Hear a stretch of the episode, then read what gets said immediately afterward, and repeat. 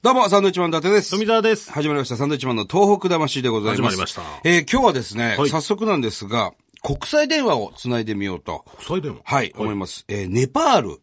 ネパールですよ。この間ね、大きな地震がありましたけれども、今はまだ大変な状況なんですが、はいそのネパールはですね、カトマンズ市内に住んでらっしゃる、はい日本人の女性の方なんですね。はい。えー、もう、あのーネパールはですね、我々も行ったことないんですけれども、時差が日本時間のマイナス3時間15分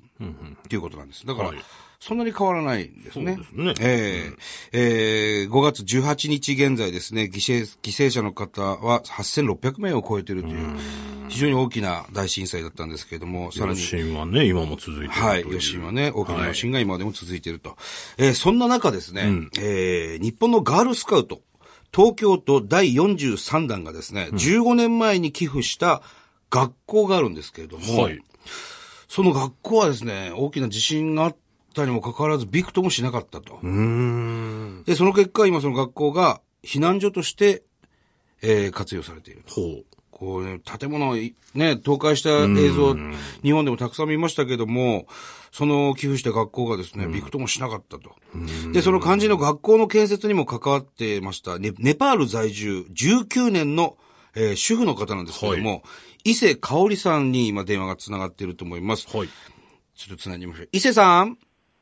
はい、こんにちあこは。ん伊にち勢は香織です。どうもはじめま、して。はじめまして、サンドウィッチマンと申します。お願よいします。よろしくお願いします。ろしくお願いいたしす。ます。はい、あの、私の父も東京、あの、東北の秋田出身で、あ、そうですか。父の、はい、妹もずっと仙台で、震災前から太白区に住んでるので、あら太白区とっても、はい、親しみ感じますあ。、それはそれは、僕らも親しみ感じます。ねえよろしくお伝えください。ねはい。え。えー、今5月18日現在なんですけれども、はい。伊勢さん、あのー、ライフラインは今どんな状況なんでしょうか、ネパールの方は。そうですね。あの日々いろいろ数字が前後しているんですけれども、ええまあ、死者8500名以上とか、ええ負傷者1万8000人以上で、壊れた家は50万件以上50万件でそのうち、はい、10万件はカトマンズ市内だっていうふうに伝えられていますね。はそして、ええはい、あの地震後すぐ私はあの東京の実家の方に電話したんですけれども、はいあの不思議と地上電話は通じたんですが、やっぱり携帯電話とかえはあはあインターネットは通じなかったです。そなるしほてどあの壊滅的な被害があったカトマンズ909はあの世界遺産にもなっているんですあ。えけれども。えやっぱり中そこが観光の中心なんですが、はいその辺はやっぱり10日間も電気が復旧しなかったんですね。はあ。はいなるほどね。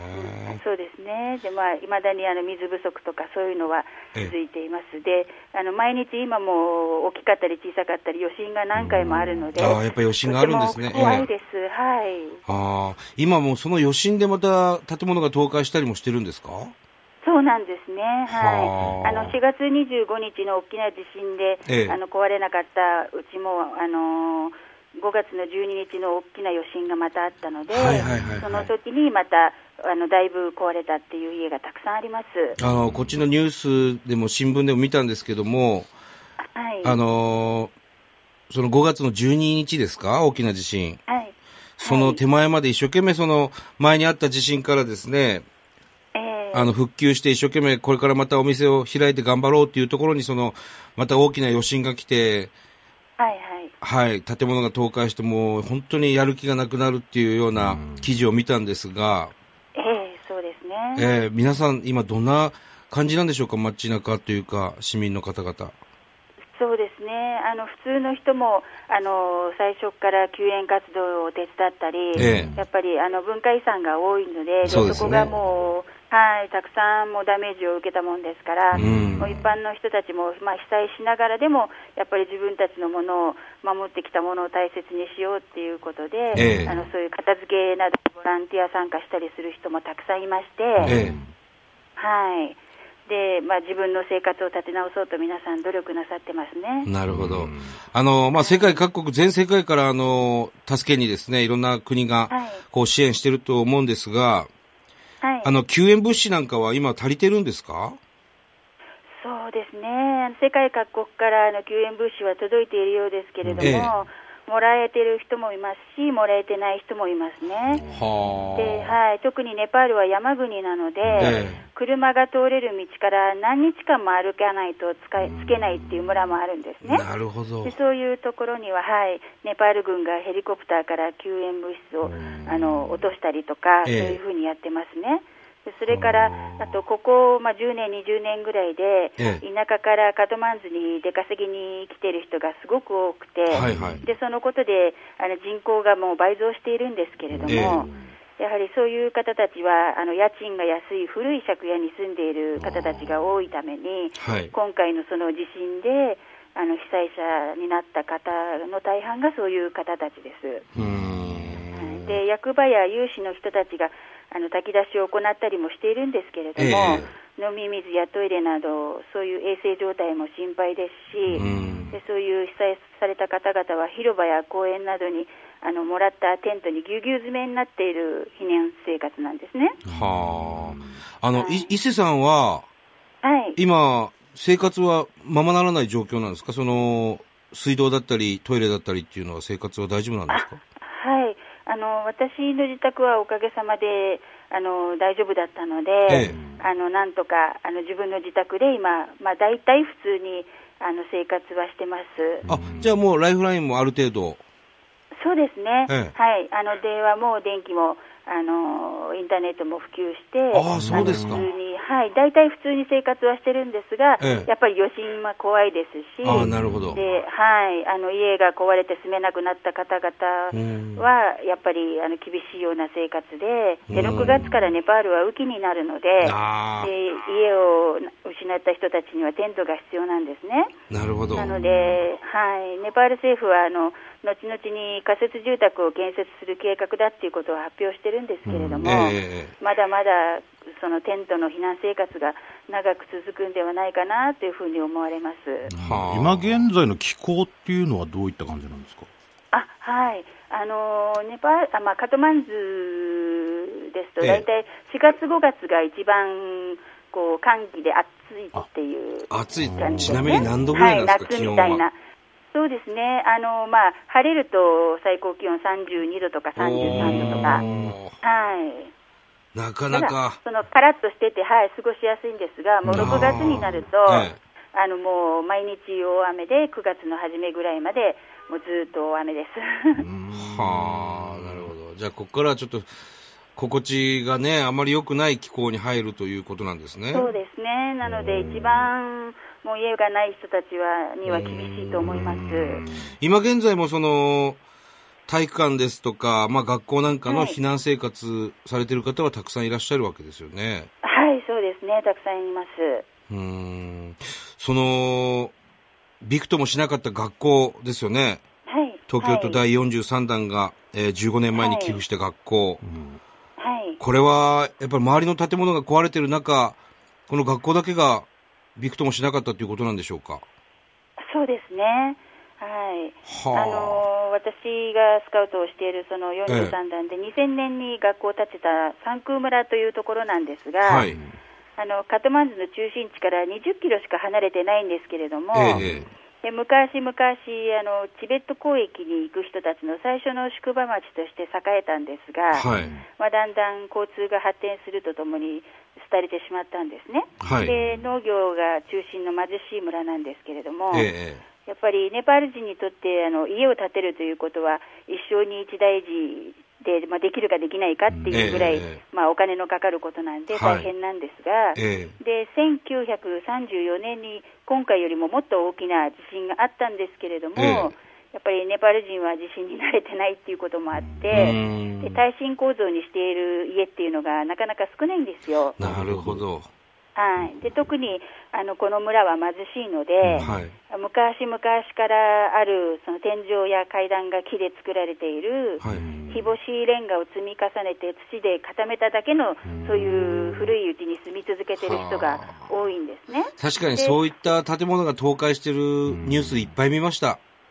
あそうですよね、えはい、私も5月3日に行ってきた時も、えもう道も家の1階分ぐらいもあるぐらいの瓦礫の山を越えないと、えもうは次のところまで行かれないので、もしかすると、亡くなってる方がいるかもしれないと思って、そうですごよねめんなさいって言いながら、はい、歩いてました。うん、なかなかね、捜索もしづらいですもんね、そういう建物だと。そうですね。で、私の団では、あの、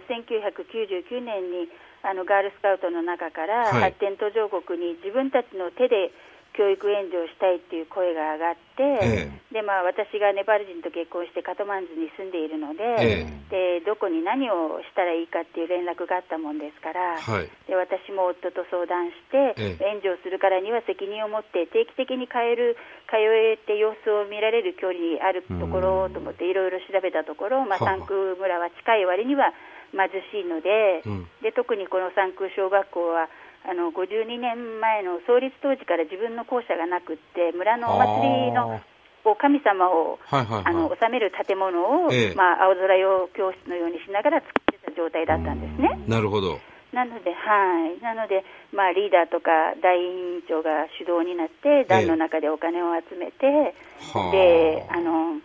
学校の中でも PTA の人たちを中心に学校建設委員会というのを作ってえ、えで村人たちにも協力してもらって、うん。で建築材料はあのカトマンズからあの夫があの適正な品物を適正な値段で買い付けてではあはあ時にはセメントを運ぶトラクターに一緒に乗って持ってきたりへえしてで手え抜き工事をしないように、まあ、現場監督をしながらやったりしてでネパールではあの決めた日にちに品物が納品されないとか。はいはい。労働者が揃わなくて仕事にならないとかっていうトラあブルはそういうことがあるんですね日常茶飯事なんです日常茶飯事なんですね、はあ日本みたいにえ建設会社に任せても納期にすぐ、はい、どうぞっていうわけには全然いかないんですえ。よ。なはい、るほど。なこのれで、まあ、みんながそういうふうに、はい、なんでこんな一丸にと、なって協力したおかげで、なるほどで鉄筋ねコ。ンクリートの頑丈ながあの校舎ができたことで、はい今回のような大きな地震でも、あの三空小学校の校舎はびくともしないで、避難所になれたわけなんです。すごいですね。でも、周りから、すごいな、この建物はっていう感じじゃないですか おかげさまで、もうみんなの役に立って、本当に良かったと思ってます。なんかね、まあこういう有事の時に、こういうのすごくありがたいなと思うんですよね。建物、しっかり残ってる建物っていうのはね。そうですね。うん、これかはらい、あの、ネパールの建設物も変わるんじゃないでしょうかね。そうですね。今回のことが教訓になって、ええまあ、耐震構造にする家が多くなってくれて、被災者が少なくなってくれるっていうことが一番ですよね。そうですよね。で、今もその学校が避難所になってるってことですね。はい、そうです。今何人ぐらいが生活されてるんですか、その学校には。そうですね。もう、あの、私も、あの、3日の後はちょっと行ってないのええで、わからないんですけれども、もうたくさん家族中で、あの、住んでますし、うん校庭とかにもテント張って、あの、生活しているような状態です。はあ、あの、東日本大震災、日本であった大きな震災があって、同じようにあの、体育館とかですね、公民館とかが避難所になってたんですけれども、はい。やはりこれだけ3週間、2週間以上経つとですね、はい。避難所に、で生活してる人たちも少しずつこう、イライラ感が募ってくるというか、ストレスええがそうねで。すね。ストレスが溜まってきて、まあ段ボールでね、こう、壁を作ったりして、ええこちらでは過ごしてた方が多いんですが、はい、そそういったところのケアなんていうのは、してる方いらっしゃるんですか、うですね、まあ、そろそろそういう問題も出てくるんじゃないかと思ってます、そしてうんあの子どもたちも、ええあの学校で、まあ、あの田舎の子どもたちは歩いてかあの通ってくることが多いんですが、ええあのカトマンズなんかではこうスクールバスで通ってる子どもたちもいるので、うんはいはいはいまあ、余震とか安全のことも考えて、あの政府から学校はあ5月いっぱいまでは休みっていうことになっているために、うんやっぱりなるほ友達でと会えないからつまんないとか、うん家のは中いはいはにい、まあ、怖いんだけど、地震は怖いんだけど、ええ家の中にばっかりいてつまんないとか、そういうストレスもあるので、なるほど。あのそういうケアすることも必要かなというふうに思います。そうですよね。はい、なるほど。でも、よかったですね。その、学校、ここに来てまた評価されたんじゃないですか。日本人のものづくりっていうのはやっぱすごいんだなっていう。そうですね、まあ、主人も日本に住んでたことがあるので、ええやっぱりあの日本は地震多いですから、ん基礎工事をしっかりやって、はいでやっぱり手ぬとにかく手抜き工事をしないようにっていうことで、もうネパール人の労働者に靴を 酸っぱくして、そんなに手抜きするんですか、はいネパール人は。うん まあ、よその国と比べてはわからないですが、まあ、日本でもどこでもあることとは思いますけれども、まあねええはい、でもやっぱり私たちも、あのーなんていうかな、あの心温かい善意からいただいたお金で作った学校ですから、そうですねやっぱり無駄がないように、あのいいものを作りたいっていう考えがあったので、確かにそうですねそれが、はい、実現して、今は役に立って、本当に良かったと思います。そうですね。すみません、はい伊勢伊勢さんは、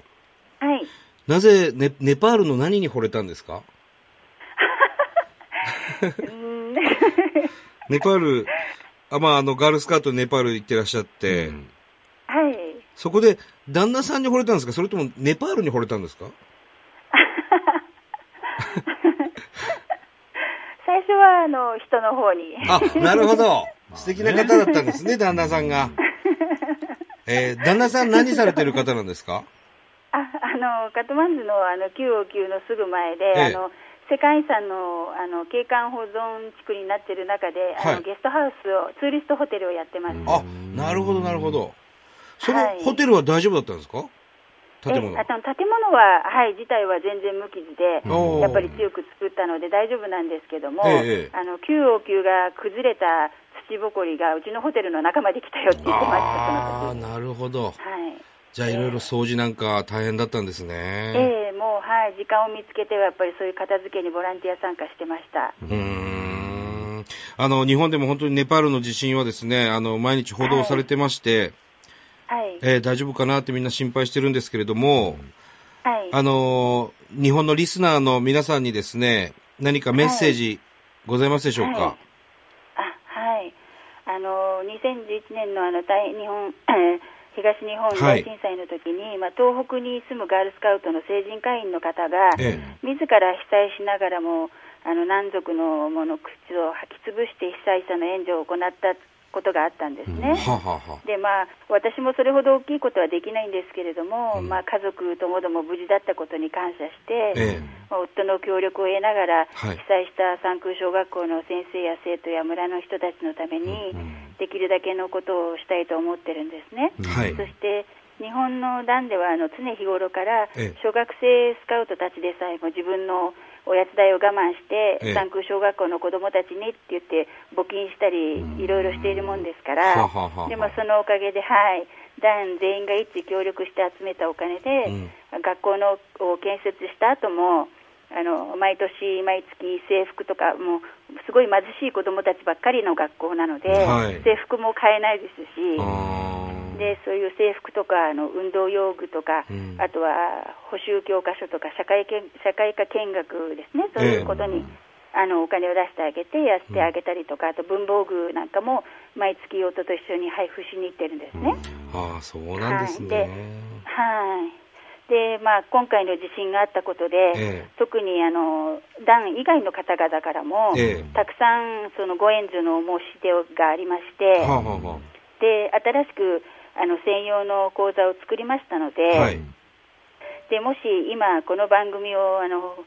放送しているのを聞いてくださっている方、ええリスナーの方から、もし、はい温かいお心お心遣いを受けいただけるのでしたらば、はいぜひ、団の方にご寄付いただけたらなと思ってるんです。あわかりました。それは、えっ、と、はいどういうふうに検索すればすぐ出てきますかあはい、あの振込先は、ええゆうちょ銀行にお願いします。ゆうちょ銀行。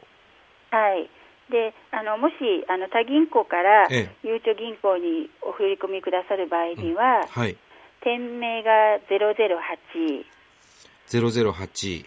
はい、店番も008、天板も008。はい、普通口座の普通口座。 421、 421。 3731、 3731。はい、口座名は口座名。ガールスカウトガールスカウト。東京都東京都。第43弾、第43弾。はい、宛てですね。わかりました。じゃあちょっとラジオでも、あの、これ言わせていただきますよ。あはい、ありがとうございます。でもし、ええあのゆうちょ銀行からゆうちょ銀行におはい振り込みいただく場合は、ええ。記号がはい。 10090、 10090。はい、口座番号が口座番号が421。37311 421-37311ですね。はい口座名は同じくガールスカウト東京都第43弾宛てです第43弾。はいわかりました。これはあれですかね、あのー伊勢さん、あの、東京都第43弾で、のホームページかなんかあるんですか、あはいあのアメブロというあのはい、はいはいブログーのブ。ログがありますあ、なるほど。そこに、えっ、と、検索すれば出てくるということですね。はいそうですねに、そこにこの口座番号なんかも全部書いてありますね。ああのはい詳しく全部載ってますあ、わかりました。了解しました。じゃあそちらの方を見ていただいて、はいはい。まだ大変なネパールになんとかみんなでね、支援したいと思います。あはいありがとうございますえっと、アメブロのあのーアドレスは申し上げた方がよろしいでしょうか多分ね、あの、東京都第第43弾で検索すると出てくると思うので、はい、はい GS43 エントリーリスト、あの H えー HTML で出てきます。はい。あわかりました。わかりました。いじゃあそちらの方を調べてみます。はい。はい。あの、まだ余震が続いていると思いますけれども、うん。はい、 はい。あの、伊勢さん、日本人の強さを見せてください。はい、ありがとうございます。はい。いあの、お忙しい頑張り中ます、ありがとうございました。すいません、ありがとうごえ、こざいまちす。らこそ、どうもありがとうございました。。どうもありがとうございますす。失礼いたしまどうすも。ありがとうございました。ごめんください。失礼いたします。なるほどね。まだ非常に大変な状況だ。そうですね。建物がこんなに倒壊するっていうのはね。うんでもやっぱ日本の、なんちゅうのものづくりっていうのはすごい、改めて評価されるだろうね、これは。ねまあこれからね、地震も結構いろんな各地で多いですから、耐震っていうのはね。しないとな。まあに、ネパール自自体がその、あんまり地震の起きる国ではなかったからっていうのはあるんだろうけどね。うん。まあ、で急に来たからね、でっかいのが。またね、これから避難生活大変な時期になってくるとい思いますや、そけどもうですよ。だから日本なんかは、あの、すぐにね、仮設住宅をこう作るなんていう、なんていうの、早かったじゃない、日本は。まあその材料が常にどっかに保管してるのかわかんないけども、そういったものもないだろうからね、その震災にまず経験がないでしょうから。うんまあでも、これはね、なんとかしていかないといけないわけですから、こういうところにこう、しっかりした日本人のね、伊勢さんのような方がいると、周りの皆さんも心強いでしょうね。そうですね。うんまた、あのーしばらくしたらまた電話つないでみましょうか。そうですね。うんはい。はい。えー、番組では東日本大震災に対するあなたのメッセージを受け続けます。はい。えー、はがきの方、郵便番号100-8439、日本放送サンドイッチマンのトーク魂、それぞれの係まで。はい。それではまた来週です。さような。ら。